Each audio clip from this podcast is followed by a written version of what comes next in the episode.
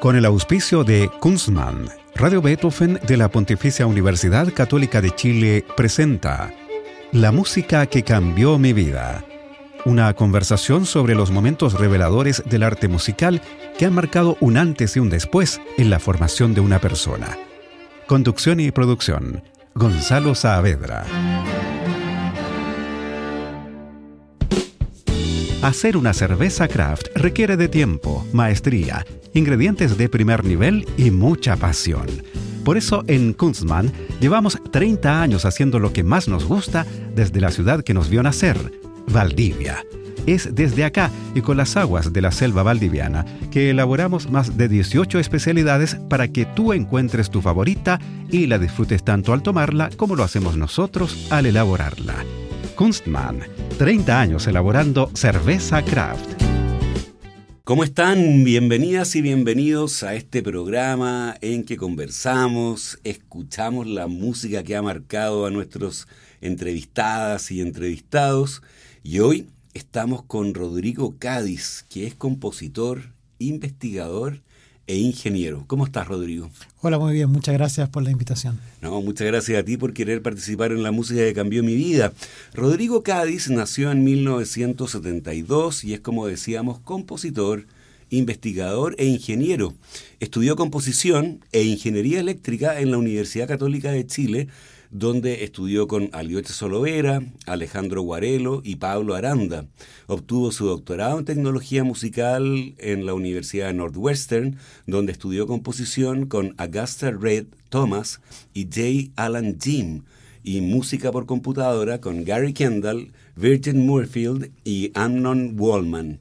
Sus composiciones, que suman unas 60 obras, se han presentado en varios escenarios y festivales de Latinoamérica, Norteamérica y Europa. Su catálogo contiene obras para instrumentos solistas, música de cámara, orquestas sinfónicas y robotizadas, vamos a hablar de eso, música visual, computadoras y nuevas interfaces para la expresión musical en particular las interfaces cerebro-computadora y el ARC continuo, un nuevo instrumento musical electrónico en el que ha estado trabajando con el profesor Álvaro Silleros de la Escuela de Diseño de la Universidad Católica y Patricio de la Cuadra, profesor del Instituto de Música y de la Facultad de Ingeniería de la Universidad Católica durante los últimos 10 años. Ha recibido varios premios de composición y becas artísticas tanto en Chile como en Estados Unidos.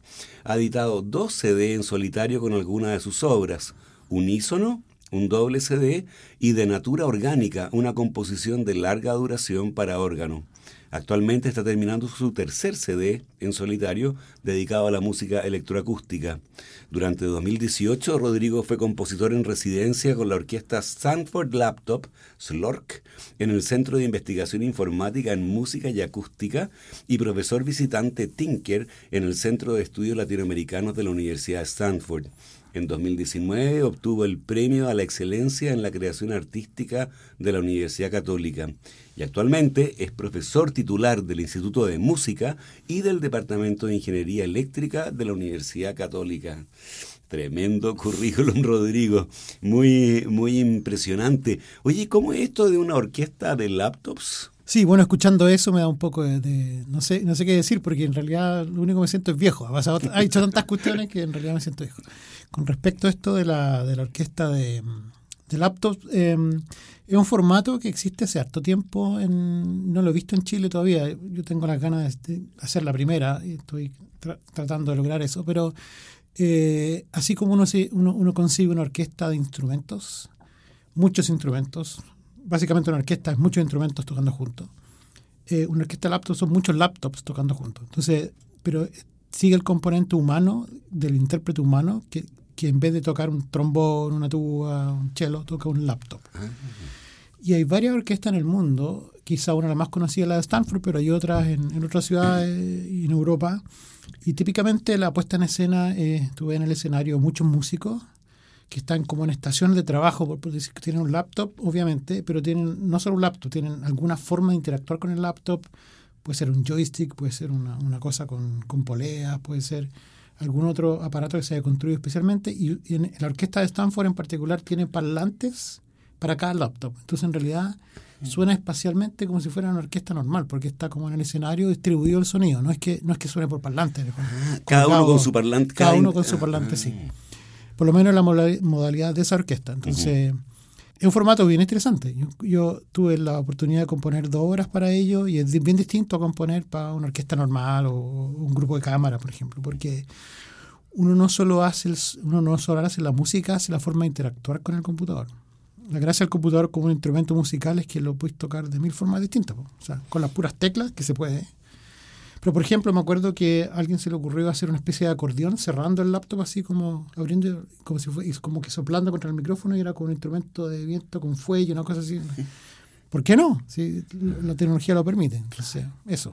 Claro. O sea, claro, uno no escribe para un clarinete o un violín, sino que además controla los parámetros que tú quieres que suenen, ¿no? Sí, además, sí, sí. Mm. Y hay que hacer un montón de software, una pega entretenida, pero ardua, sí. Oye, la selección que tú hiciste es buenísima, la selección de música que tenemos para este programa. Se viene muy potente este programa, así que atención.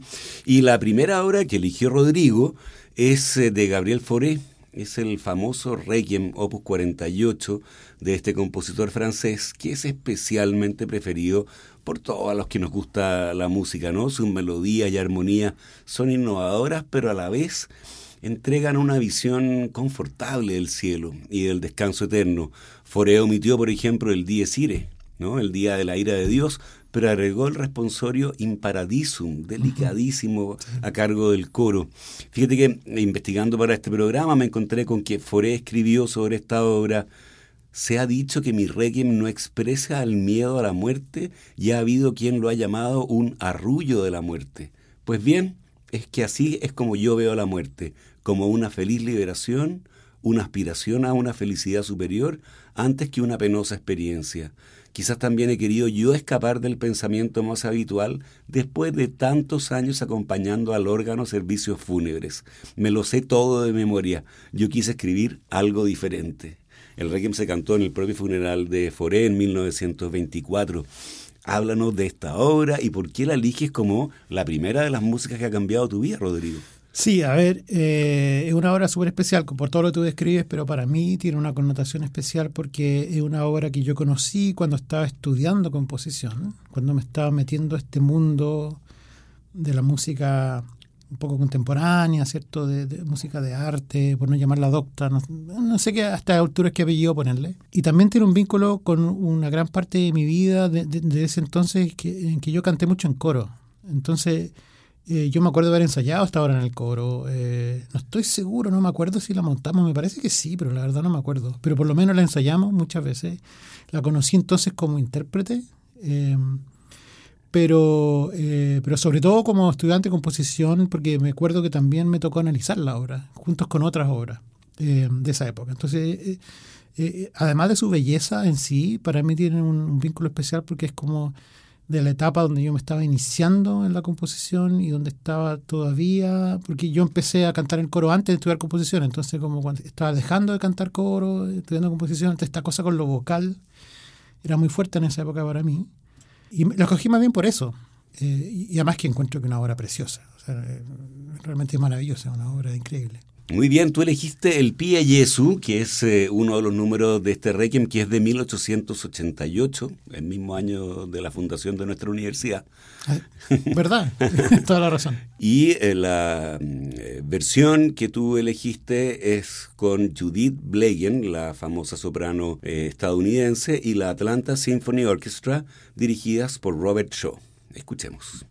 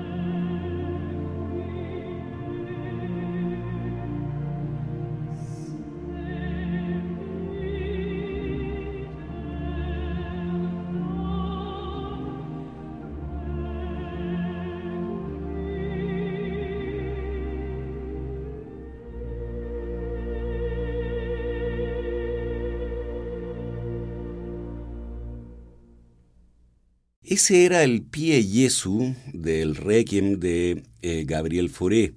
Interpretaban la soprano Judith Blegen y la Atlanta Symphony Orchestra dirigida por Robert Shaw. Estamos con Rodrigo Cádiz, compositor, investigador y profesor e ingeniero de la Universidad Católica. Vámonos inmediatamente a la siguiente pieza que te parece, Rodrigo. Eh, es el Cuarteto para el Fin de los Tiempos de Olivier Messiaen. Como saben nuestros auditoras y auditores, en mayo de 1940, Messiaen, que servía al ejército francés como secretario, fue capturado por los alemanes y enviado al campo de concentración de Görlitz, en Silesia. En medio de todo aquello sufrimiento y privaciones, compuso una de sus obras maestras, ¿no? el Cuarteto para el Fin de los Tiempos, con un violín que tenía tres cuerdas, un clarinete y un cello que eran los músicos disponibles, estrenaron esta obra ante 5.000 prisioneros sin esperanza terrenal. Es impresionante conocer las circunstancias en las que esta obra se escuchó por primera vez, ¿no? Y, y casi no hace falta conocer la historia para conmoverse inmediatamente con esta música. ¿Por qué la eliges como una de las que ha cambiado tu vida? Totalmente. Eh, eh, de partida impresiona conocer el contexto de la obra. Eh, eh, además que, eh, no sé, tiene una sonoridad tan especial esa obra. Es como, no sé, es para mí un... no sé si es la mejor obra de Messiaen, pero probablemente, no sé, quizá, no lo sé. Y también tiene un vínculo bien personal conmigo porque cuando, a propósito de esto del coro, yo en algún momento estudié canto, a pesar de que yo no canto en realidad, yo me di de patudo de estudiar canto nomás porque quise, pero yo no, no la verdad no soy cantante por, ningún motivo. Estudié con José Quilapi, canto. Él tenía una academia chiquitita en Ñuñoa hace muchos años. Yo estudié con él. Eh, y ahí estaba recién vuelto a Chile, a Liocha Solovera. Yo hacía unas clases en su academia, etcétera, y yo conocí a Liocha ahí. Y mi primer profesor de... Yo había hecho un taller con Alejandro Guarelo antes de que la carrera se abriera la católica. Pero tomé clases con Aliocha de composición y en esa época estudiábamos Messiaen sobre todo. Entonces, em, eh, me acuerdo de haber estudiado la, Sinfonía de Turangalila y haber estudiado los modos de Messiaen y el canto a los pájaros y, y, de repente encontré esta obra que después también tuve que analizarla en un curso de análisis. Por lo tanto, en algún momento la, la entendía muy bien, hace no sé cuántos años atrás.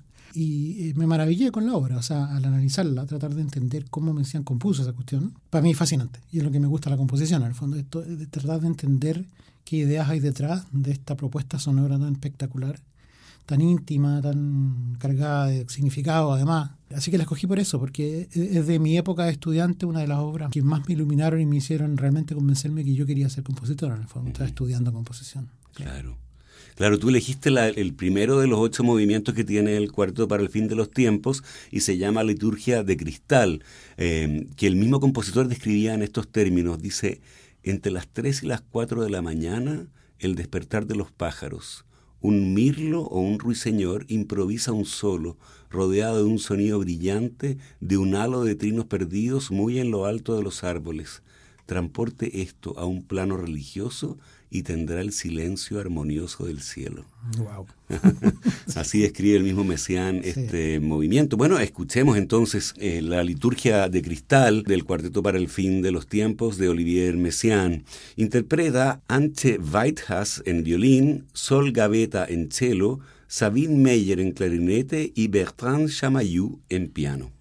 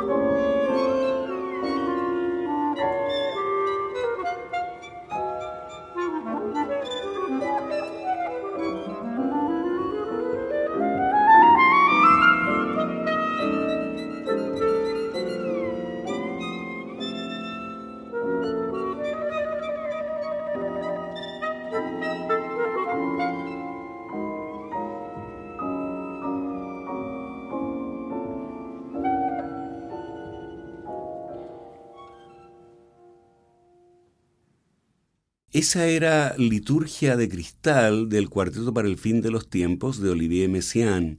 Interpretaban Antti Weidhas en violín, Sol Gaveta en cello, Sabine Meyer en clarinete y Bertrand Chamayou en piano.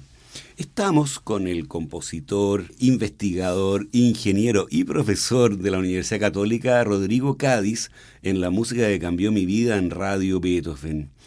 La siguiente obra que eligió Rodrigo de J. Alan Jim. Tú eh, tuviste la oportunidad de estudiar con este gran compositor eh, estadounidense de origen, de, familia, nacido en Estados Unidos, pero de familia china, ¿no es así? Sí. Eh, estudiaste en, en Northwestern con, con, él. Mi historia con J. Alan Jim es bien, bien particular. Yo, si bien cuando yo hice mi doctorado en, en Northwestern, yo hice un doctorado en tecnología musical, pero la gracia de, los doctorados en Estados Unidos es que, eh, a diferencia de los europeos, eh, bueno, una gracia y un contra, un pro y contra. Eh, hay muchos cursos que hacer. O sea, yo tuve que hacer tres años de curso antes de siquiera pensar en escribir una tesis o hacer una investigación.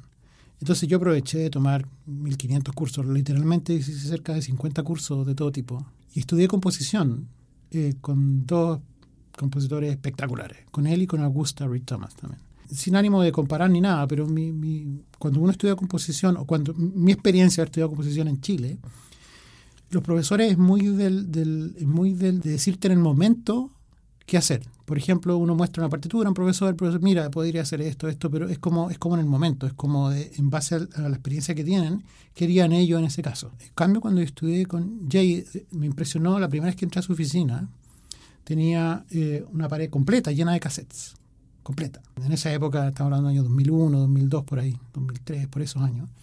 Y tenía un catálogo de todas las obras que tú te imaginaras en cassette. Y al otro de la pared tenía todas las partituras. Entonces, ¿cómo era el trabajo con él? Era decir, oye, ¿sabéis que estoy componiendo una X cosa? Ok, muéstrame estos compases, ya esto. Y yo le preguntaba, no sé, pucha, hago esto, hago esto, otra cosa. A ver, espérate, va, se para, saca una partitura, saca un cassette. Aquí, compás 32 de esta obra, mira eso, escucha esta, así. Era así, era increíble. Yo me iba para la casa, la escuchaba y volvía así ah, con las cosas resueltas. Bueno, entonces tuve la oportunidad de estudiar uno o dos años con él y tiene varias obras interesantes, pero esta obra en particular es una obra perfecta para orquesta. Las sonoridades, las cosas que hace, las rítmicas que ocupa, eh, todavía me suena una obra muy fresca, a pesar de que no me acuerdo qué año es, pero es como de 1996-97. 97, claro. Y revisada en 2000. Sí.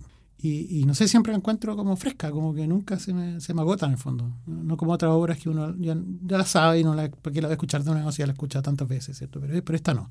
Siempre le descubro cosas, cosas nuevas. Sí, pues Rough Magic se llama esta obra.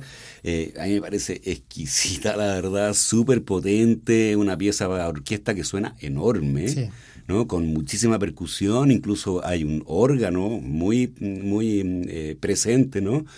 Escuchemos entonces los primeros minutos de Rough Magic o Magia Bruta de J. Alan Dean. Interpreta la San Francisco Symphony dirigida nada menos que por Alan Gilbert en una grabación en el Davis Symphony Hall en abril de 2000.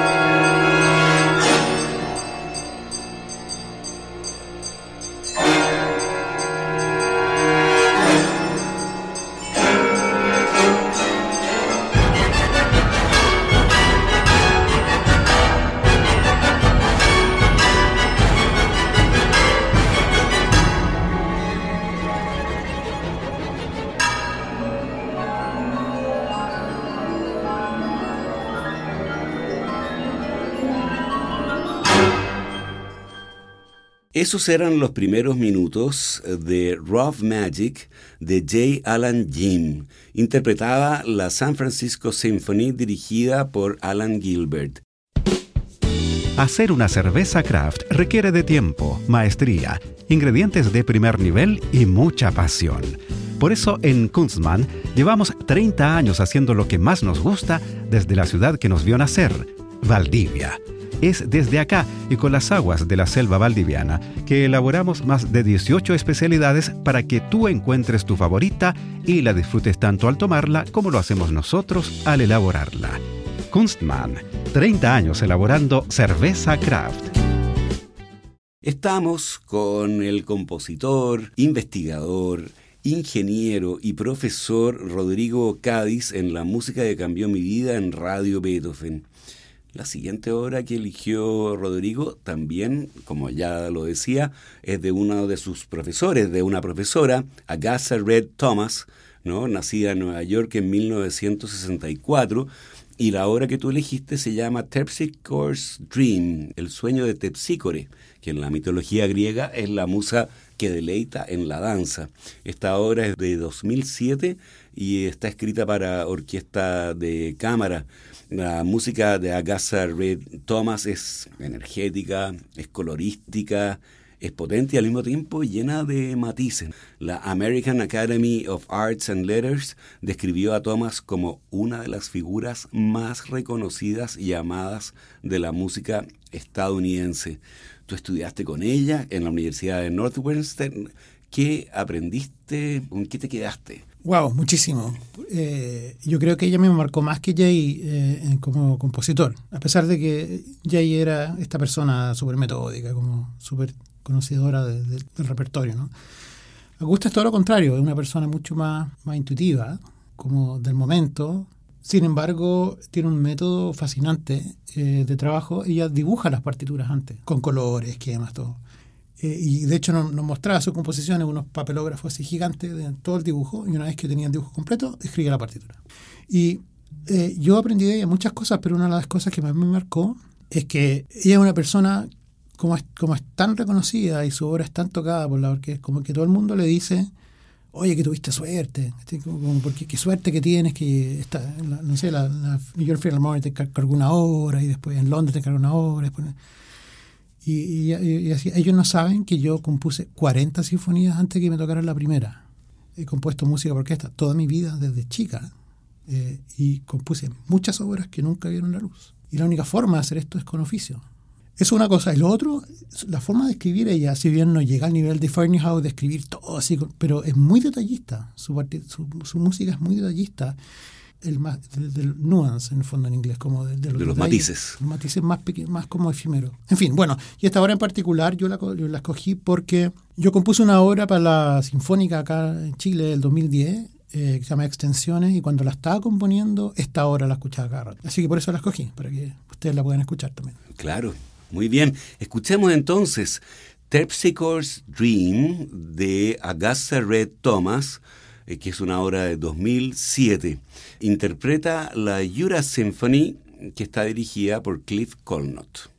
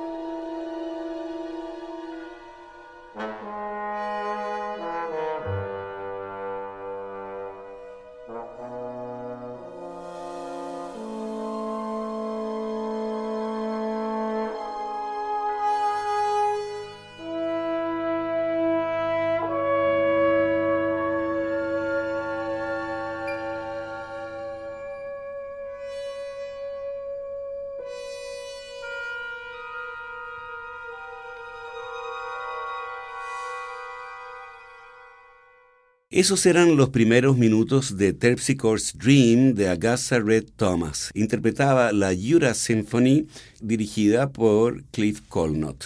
Estamos con el compositor, profesor, ingeniero, investigador Rodrigo Cádiz en la música que cambió mi vida en Radio Beethoven. Cambiamos ahora de registro porque vamos a hablar de Ake Parmerut un compositor sueco nacido en 1953 y que ha desarrollado una carrera profesional en la música contemporánea, pero también en el arte multimedia desde finales de los 70. Él se formó como fotógrafo, pero luego estudió música en la universidad y posteriormente en el Conservatorio de Música de Gotemburgo. Además de su música electroacústica e instrumental, su lista de obras incluye composiciones de música experimental moderna para la danza, el cine, el arte interactivo, los multimedia, el teatro y el video. Háblanos de él y por qué elegiste una obra que se llama Grains of Voices. Sí, a ver, aquí hay un personaje. ¿eh? Eh, es lo más cercano a un rockstar que existe, pero la música, no sé, electroacústica adopta de esa raíz en el fondo. Pero es un rockstar. O sea, un tipo que ya chaqueta de cuero, peinado así, de los rockstar, va y, va y camina despamparante y deja las condes. O sea, es un rockstar. Tuvimos la suerte de tenerlo en Chile. Estuvo en el Festival Aismaco que organizamos, no me acuerdo cuándo, 2011 por ahí, creo. Estuvo en Chile y todo, lo pasamos muy bien. Es muy bueno para la fiesta, lo tengo que decir. Ya. Realmente tiene un talento para, para esculpir sonidos que, debe ser de los compositores más talentosos que existen, lejos. Tú escuchas sus mundos sonoros y tú que hay maravilloso. O sea, una cuestión suena espectacular. Y, no una obra fácil porque está hecha con puras grabaciones del mundo, o sea, grabaciones de, motos, autos, personas hablando de ciudades, de todo. O sea, como, y eso puede resultar un collage muy, muy poco interesante si no se hace bien. está enfocado en la voz, sonidos vocales, pero con contexto ambiental. Eh, sin embargo, la obra es increíble. O sea, dura, no sé, media hora, no me acuerdo, 40 minutos y uno está feliz escuchándola hasta el final. O sea, eh, y pasan cosas, vuelven a pasar y se repiten. Y, así que vale la pena escuchar su música y por lo menos esta obra a mí me encanta. Quizás no es la más conocida de él, pero es la que más me gusta a mí. Claro, vale la pena escuchar la música. Él mismo ha escrito sobre esta obra. Dice, en esta pieza no actúo como un compositor tradicional en el sentido de que inventa nuevas melodías, armonías o ritmos. En cambio, estoy creando relaciones entre los sonidos grabados de tal manera que un sentido de significado y lógica musical pueda proyectarse en la mente del oyente. Por lo tanto, el auditor se ve obligado a viajar a través de grandes porciones de la pieza, abriéndose paso a través del tejido de voces, a veces muy densos. La apertura de la pieza utiliza las palabras bíblicas del Génesis, donde oscuridad y luz han sido sustituidas por silencio y sonido. Bueno, escuchemos entonces los primeros minutos de Grains of Voices, una obra de 1994-95 de Ake Pamerud. In the beginning, when God created the heavens and the earth, the earth was a formless void, and silence covered the face of the deep, while a wind from God swept over the face of the waters. Then God said, Let there be sound. Ah!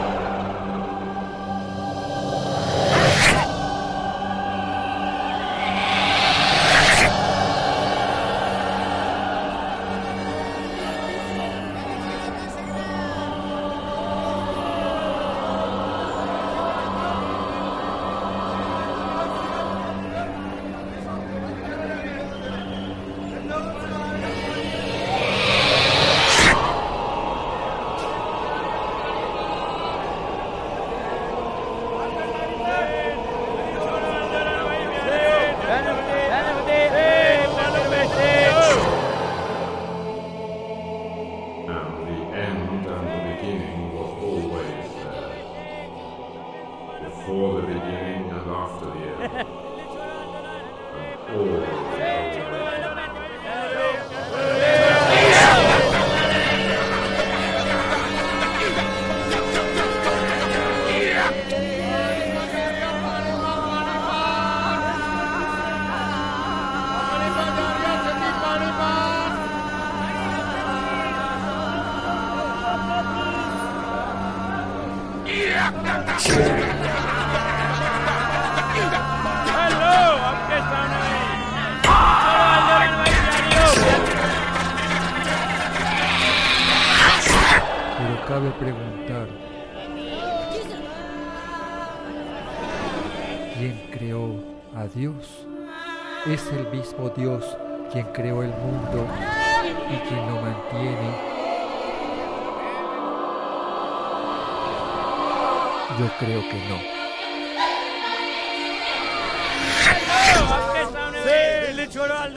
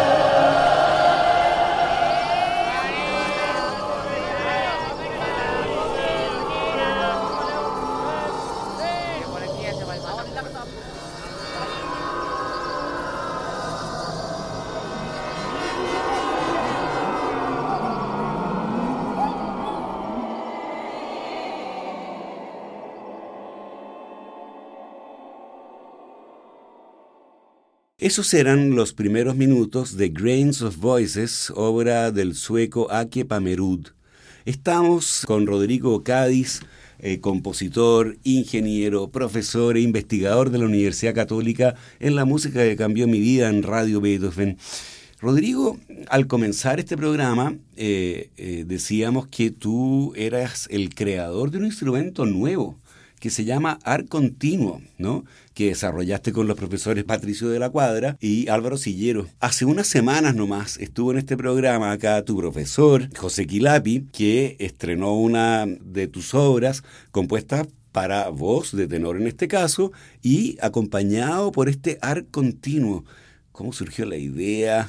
¿Cómo se maneja? Sí, a ver, tiene una historia bien, bien particular ese instrumento. Todo partió por eh, cuando yo y Patricio volvimos juntos a Chile, o, más o menos en los mismos años, y empezamos una carrera académica juntos en, en tu música. Eh, y por esos años, 2007, 2008, por ahí, se nos acerca Álvaro Sillero, a quien yo conocía de antes. Y, Álvaro siempre ha sido, o sea, es músico, siempre tiene interés por la música, y él, y, él tiene toda una, una, filosofía de diseño y una metodología que enseña en sus cursos de enfocarse en la interacción con los usuarios. Entonces, hay, hay toda una metodología que tiene hartos pasos, y está inspirada en en Varela, en Maturana, en un filósofo, es una filosofía de diseño bien como profunda, ¿eh? si uno lo piensa. Esta, esta, esta forma de diseñar, Álvaro es diseñador, no sé si lo dije, aparte, de Sí, es profesor de la Escuela de Diseño, sí. Entonces, hicimos focus group, hicimos estudios, le preguntamos a músicos, pues, nos pusimos a imaginar el instrumento que, que, querían hacer, fuera como fuera, etcétera, etcétera, etcétera. Hicimos análisis de movimiento, las gestualidades que más ocurrían. Entonces tuvimos que inventar un instrumento curvo,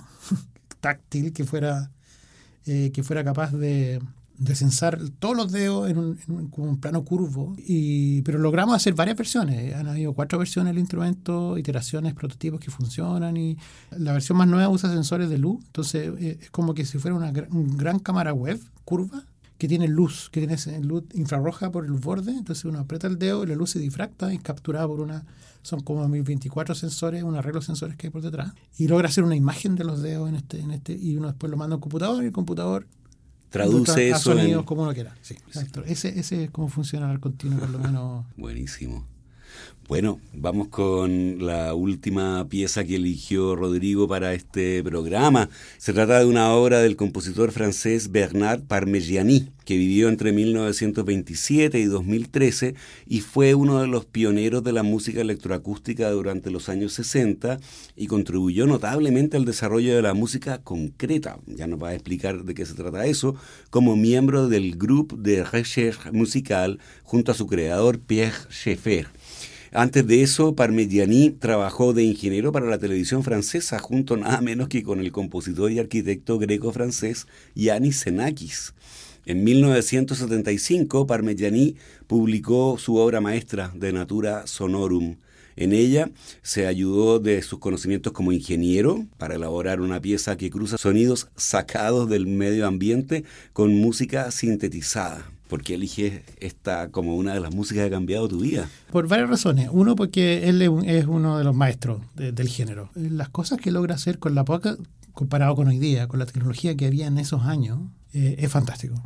Y, tiene un sentido de la articulación del discurso musical con sonidos concretos, como él lo describe, que yo, hay muy pocos compositores que logran eso, para mi gusto. Me parece que es el, de los grandes como, como maestros de cómo poder poner sonido en el tiempo que funcionen bien. Por otra parte, esa obra en particular de, Natura Sonorum, de Natura Sonorum, que es una, es como en el fondo es como, mira, es como el catálogo de todo lo que suena aquí te lo presento como idea, me encantó y la usé para mi disco que hice para órgano, que era que se llama de Natura Orgánica, entonces de Natura está copiado de esa obra concretamente. Y en mi caso orgánica, porque bueno, era para órganos y, y usé métodos que, que, permiten simular, por ejemplo, árboles o cosas naturales. Por eso esta organicidad orgánica, esa es mi obra de órgano. Pero está inspirada en este disco, en, el disco de Natura Sonora, porque era como, te presento como mi visión de cómo deben sonar las cosas, bueno, te presento mi visión de cómo debe sonar el órgano, un poco en mi caso. Ah. Eh, esa es la razón por la cual vamos a escuchar ahora un pedacito de esta obra monumental.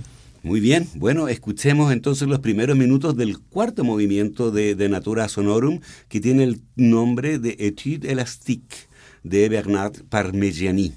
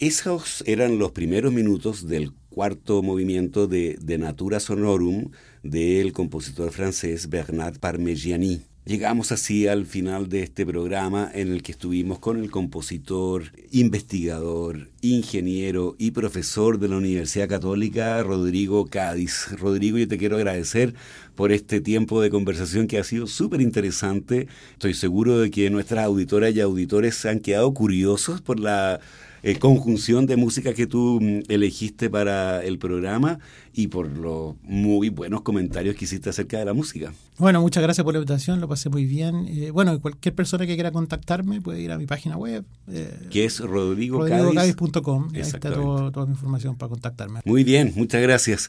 Y a ustedes los dejamos convidados para una nueva versión de este programa el próximo lunes a las 20 horas. Recuerden que pueden escuchar este capítulo y los otros que han sido emitidos en forma de podcast en nuestro sitio web betofnfm.cl y también en Spotify buscando la música que cambió mi vida. No se vayan de nuestra sintonía porque ya viene puro jazz con Roberto Barahona. Muy buenas noches. Hacer una cerveza craft requiere de tiempo, maestría, ingredientes de primer nivel y mucha pasión. Por eso en Kunstmann llevamos 30 años haciendo lo que más nos gusta desde la ciudad que nos vio nacer, Valdivia es desde acá y con las aguas de la selva valdiviana que elaboramos más de 18 especialidades para que tú encuentres tu favorita y la disfrutes tanto al tomarla como lo hacemos nosotros al elaborarla. Kunstmann, 30 años elaborando cerveza craft. Con el auspicio de Kunstmann, Radio Beethoven de la Pontificia Universidad Católica de Chile presentó La música que cambió mi vida una conversación sobre los momentos reveladores del arte musical que han marcado un antes y un después en la formación de una persona. Conducción y producción, Gonzalo Saavedra.